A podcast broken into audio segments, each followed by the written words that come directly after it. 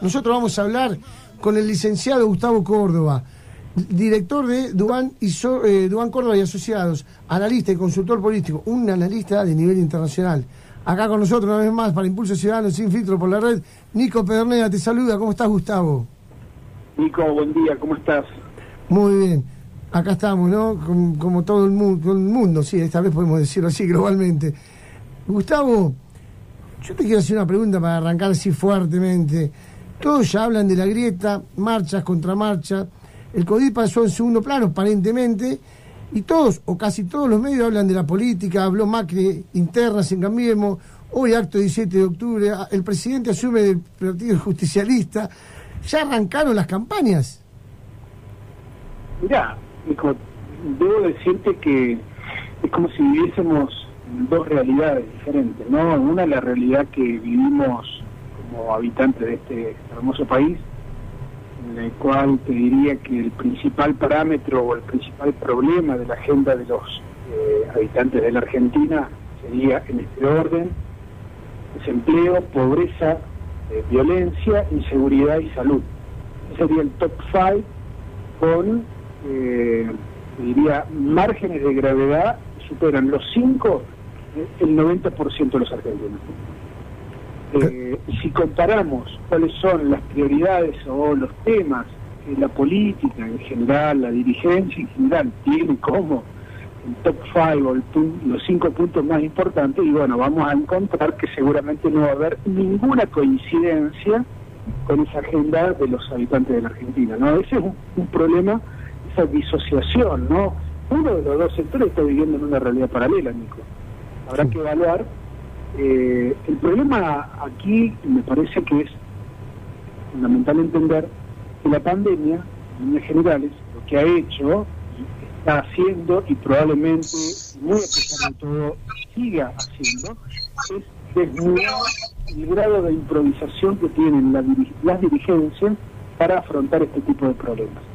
Como no hay mucho más para hacer, no hay mucho más recurso intelectual ni hay mucho más recurso monetario para afrontar esta situación, me parece que la política encontró como una salida natural, como una salida lógica, apostar a la grieta y apostar a la desinformación. Claramente, si vos ves todo el país, menos Capital Federal y el conurbano, hoy tenemos todos una necesidad imperiosa de ir a una situación de fase 1 o en lo sanitario, no solo en lo económico, pero la verdad es que la situación en el interior del país es sumamente compleja. Para que vos confirmes de alguna manera la improvisación, fíjate que el país fue a cuarentena cuando en realidad bastaba con que vaya a cuarentena capital federal y conurbano. Es verdad, sí. Que estamos en cuarentena en el interior. Entonces, sumale eso a esta cuestión que a mí me parece la más grave de todas, que es que la sociedad argentina le haya perdido el miedo al contagio del coronavirus cuando vos le perdés el miedo como sociedad a esta pandemia, bueno, todo el mundo sale con una respuesta individual, porque esto es como una especie de lógica del fumador, ¿no? ¿Quién se muere de cáncer? ¿Yo que fumo? No, los otros. y, todo el mundo está pensando que no se va a contagiar, todo el mundo va a pensar, está pensando que porque no pertenece a los grupos de riesgo, por una cuestión de edad, por una cuestión de estado físico, ¿viste? Y se da una circunstancia dramática en la cual vemos como también como una disociación, ¿no? Vemos el pedido y la desesperación de los trabajadores del sector sanitario, de, los, de la salud, los médicos, los enfermeros y enfermeras, y comparamos y contrastamos con los que organizan la, las fiestas estas clandestinas de 200, 500 personas. Es, es una locura convivir con los dos extremos sabiendo de antemano además que esta es una enfermedad para la cual no hay vacuna y que te mata. Es, es, para analizarlo, ¿no? Muy, muy. Yo con esta idea de, que la improvisación, digamos, es hoy un problema que me parece que hay que poner en el centro de la discusión prontamente, ¿no? Porque no podemos seguir en este, este contexto con estas, esta situación. La verdad que sí, ¿no? Uno se empieza a dar cuenta de la magnitud del problema cuando empieza a tener conocidos y allegados que fallecen. Ayer me acabo de enterar que el hombre que despachaba en la carnicería cerca de 39 y Edison, eh, donde vivo yo, acá en Mar del Plata, cerquita, el carnicero, digámosle vulgarmente, de 52 años, se enfermó de coronavirus y acaba de fallecer. La verdad que para todo el barrio fue una conmoción terrible, porque era una gran persona, que de paso le mando un saludo ¿no? a la familia. Terrible, porque vos decís de riesgo, el hombre de salud sano de 52 años, no es solamente, a veces te agarra una carga viral contundente y te pasa también, ¿eh? Bueno, ese es el punto. Creo que el punto, inclusive déjame agregarte que Sí. eh, una parte de la responsabilidad claramente lo tenemos como parte de esta sociedad. Pero otra parte lo tienen también los gobiernos, ahí habría que hacer una especie de paréntesis. Y perdón, y se lo contagió laburando, ¿no? Ni una fiesta y eso, por, por, por- quería aclararlo. No, bueno, los gobiernos tienen, me parece a mí, una, o tenían, tienen una obligación de comunicar y de gestionar el riesgo, el contagio, eh, y evidentemente ahí hubo un fracaso. Eh, si vos analizás la comunicación gubernamental en los distintos niveles, nacionales, provinciales y locales, eh, todos dij- dijeron cosas que a lo mejor eran incongruentes entre sí, que no eran, eh, a ver, no eran lo mismo, no apuntaban al mismo lugar. Si a eso le agregás el combo de lo- los medios de comunicación nacionales, jugaron un partido político también contra el gobierno, entonces también se planteaban en la vereda opuesta. Si a eso le agregás que en determinado momento la oposición política al gobierno nacional también empezó a cuestionar la cuarentena, si a eso le agregamos las informaciones que circulan, que, bueno, vos escuchás declaraciones de Bolsonaro, escuchás declaraciones de Donald Trump, y, y, empezás a ver que es un tutti que no tiene asidero, ¿no? Agregarle a todo ese combo las noticias falsas, que han proliferado de manera industrial en estos días, y tenés un combo perfecto, ¿no? Donde cualquiera hace cualquiera. Entonces, ese fue el puntapié para que nosotros miramos en nuestra última encuesta nacional algunas frases eh, que realmente nos llamaron la atención, porque a priori yo pensaba, Nico, Sí. que en la Argentina las personas que decían que la Tierra era plana eran muy poquitas, ¿no? Eran casi una marginalidad. Y la verdad es que nos llamó un sorpresón cuando vimos un 12% Wow. Que la Tierra era plana y agregarle además un 14% que contestó no sé. Entonces, la manera adecuada de leer el dato es 24% de argentinos, es decir, casi uno de cada cuatro, piensan que la Tierra es plana o que no saben que es redonda, lo cual es lo mismo. Estamos hablando de lo mismo. Entonces te das cuenta que la magnitud de la desinformación, de cómo ha impactado en nuestra sociedad, es realmente grave. Un 52% dice que el coronavirus este, no existe. Después tenés un 38% que dice que el uso del barbijo no evita el contagio. Entonces, claramente ahí te das cuenta del poder no utilizado de la comunicación gubernamental, que me, parece que viéndolo en retrospectiva, viéndolo hacia atrás, creo que es uno de los tópicos en los cuales indudablemente debería haber un acuerdo urgente entre todos los partidos políticos para encontrar eh, un espacio de formación y aprendizaje de esto. La verdad que sí, ¿no? Es, es, es terrible lo que estás diciendo.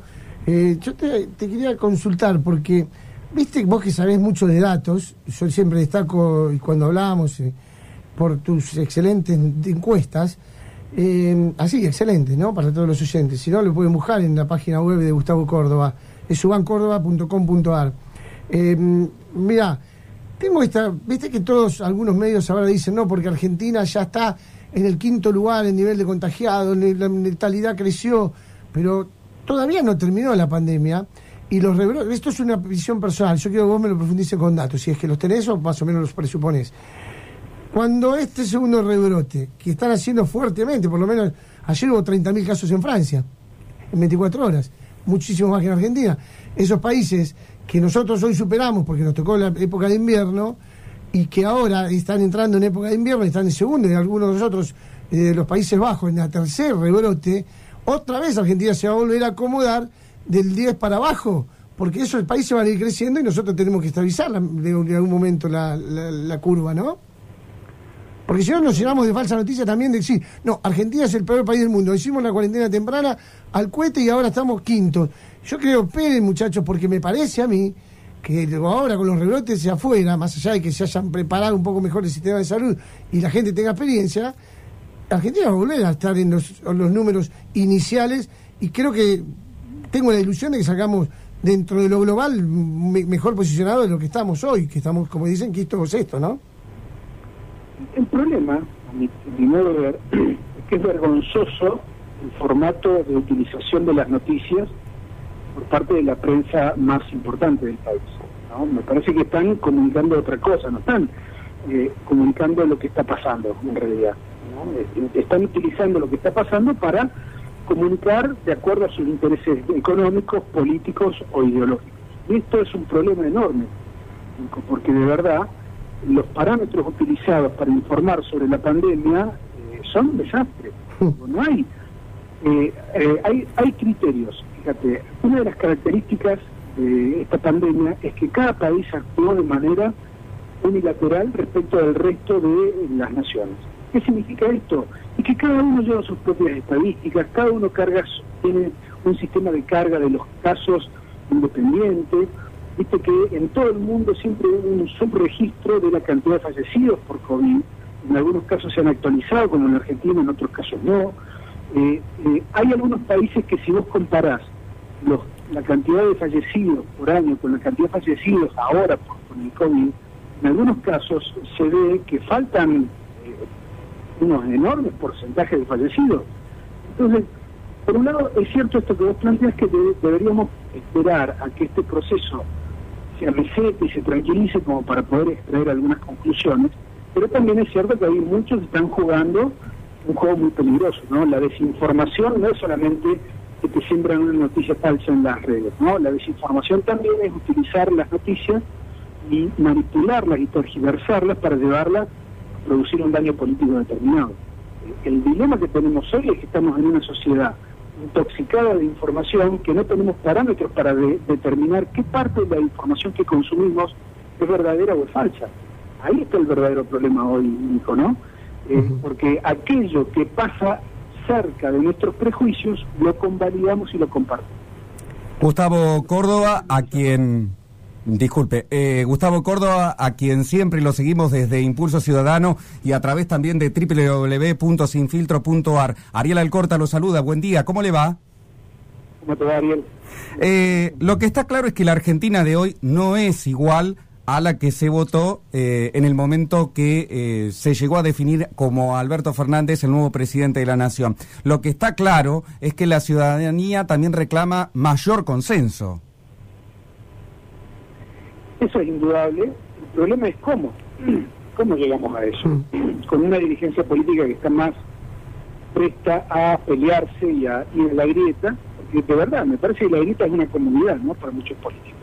Fíjense que si comparamos el primer año de Alberto con el primer año de Macri, por lo menos como se relacionó la oposición con cada uno de esos gobiernos, el peronismo en el primer año de Mauricio Macri, de su gestión, eh, le votó creo que al menos cerca de 27 leyes, le dio quórum fundamentalmente en términos políticos le dio cobertura, le dio gobernabilidad al gobierno de Mauricio Macri.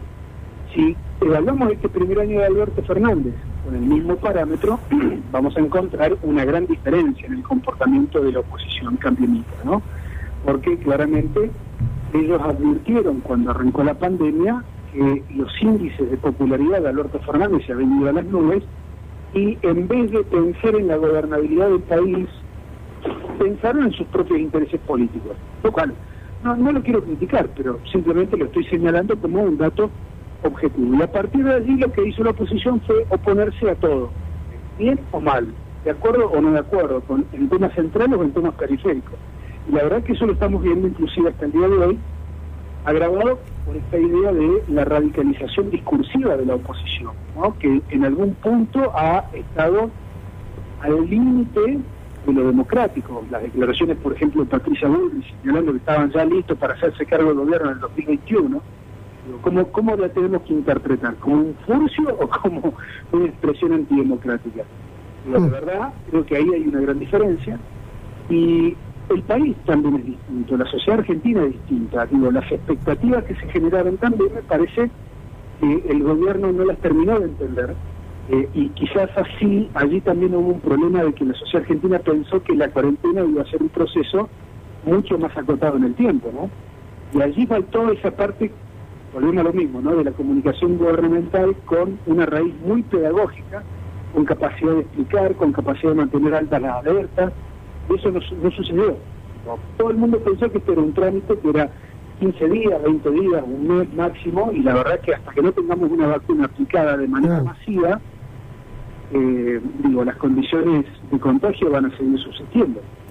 La moderación y el diálogo es una de las razones que posicionó a nivel nacional a Horacio Rodríguez Larreta. Pero, ¿por qué cambió Alberto Fernández, quien en un inicio de su gobierno se predispuso a dialogar con las distintas fuerzas políticas? Yo creo que lo que cambió fue la sociedad y el humor social, y Alberto Fernández tuvo poca capacidad de reacción a ese cambio de humor. Y en el caso de Larreta, a mí me parece que es muy interesante el perfil del dirigente, lo que sí creo que no hay que sobregenerar expectativas en torno a esa figura. Primero porque para lo que quieren muchos sectores de la oposición, fíjate que otra de las disonancias de estos dos mundos paralelos en los que vivimos los argentinos, eh, hay una parte de la política que ya está pensando en las presidenciales del 2023, ¿no? y lo dicen de manera explícita, en los medios y en los análisis políticos. La verdad que en la Argentina de hoy, eh, dos meses es larguísimo plazo, imaginemos tres años. Eh, sí tiene un perfil muy trabajado, muy profesional en términos de opinión pública. Yo le diría que en muchos aspectos la profesionalidad en la comunicación de Horacio Rodríguez Larreta es la clave para entender su buen momento actual. Ya que lo nombrado, perdón. Copiado. Ojalá, sea copiado, Nico, ¿no? Ojalá sea copiado esto. Me, parece que eh, eh, Horacio Rodríguez Larreta está mostrando un camino en el, formato de la comunicación de gobierno es muy interesante, es muy atractivo, porque se nota que piensan hasta en el más mínimo de los detalles, se nota que piensan en los argumentos, se nota que piensan en a quién le están hablando. Entonces, esas características me hacen pensar a mí que independientemente del contenido ideológico o del partido de que se trate, hay ahí un trabajo profesional. Gustavo, ya que nombraste mm, a la reta y que Ariel Alcorta, acá mi compañero, nombró al presidente, ¿Cómo estarían los números de imagen? Porque hoy otra cosa no podemos ver, de los, no solamente de eso, sino de los principales referentes políticos del país, o de la, del país. Mira, en general, eh, te diría que salvo la reta, el resto de la dirigencia argentina está sufriendo el mal humor de esta pandemia agravada con la crisis económica, ¿no? La gente entiende que la política por allí no está a la altura de las expectativas y le hace sentir y le hace notar su frustración. Así que te diría, la mayoría, por no decir la totalidad, salvo, como te decía recién el jefe de gobierno de Buenos Aires, el resto de la, de la clase dirigente está sufriendo una pérdida de consideración, una pérdida de reputación política realmente importante. Voy a dar ejemplos, a lo mejor hacia el interior del país te diría que hay gobernadores, eh, como el de Córdoba, ¿no? que ha perdido en lo que va de la pandemia cerca de 40 puntos de imagen positiva. Y así lo puedes ver prácticamente a nivel de, intendencia, lo puedes ver a nivel país. todos los gobiernos han ido sufriendo una merma más que considerable. El problema, eh, Alberto Fernández, por ejemplo, está prácticamente por mitad, de 50, 52 puntos de aprobación, 40, 45 puntos de desaprobación. Em, el resto de la dirigencia se mantiene también con niveles de negatividad alta, Massa, Cristina, eh, tienen diferencial negativo, lo mismo otros dirigentes como Patricia también tienen diferencial negativo.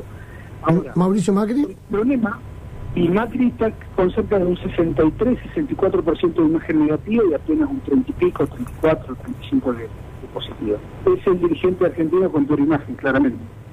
Eh, el problema para esto no es que acumulen o suban o bajen imagen, sino que eh, es el contexto el que manda mientras tengamos un contexto en el cual veamos que la política pareciera que está jugando a otra cosa, bueno, pues bien, los números van a seguir creciendo, ¿no? Eso, eso es importante entenderlo.